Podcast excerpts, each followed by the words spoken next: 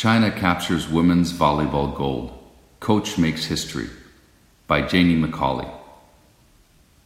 Head held high as she took the court moments after her Chinese team entered the arena. Jenny Lang Ping waved and smiled in several directions, then paced around the floor, observing China's championship opponent from Serbia. She proudly sang through the national anthem, then guided her team to a come from behind gold and made her own history too.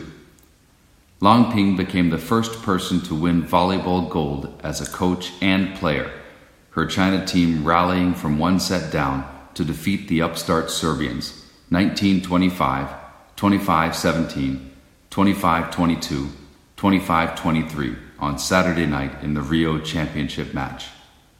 It's not important to me to make history, Lang Ping said.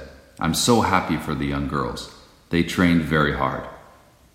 Early on in this tournament, Lang Ping, who captured an Olympic title with the 1984 Chinese national team in Los Angeles, then later spent a four year stint coaching the Americans, challenged her players to find ways to grow from their struggles with the world watching.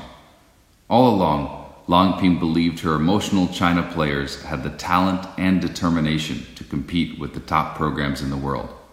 And oh, did they show it, once they found a groove.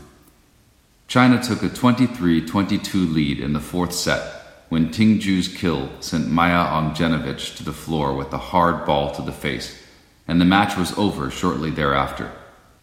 Lang Ping raised both arms in the air, and Fang Shuyang sprinted over to embrace her. Many more hugs followed.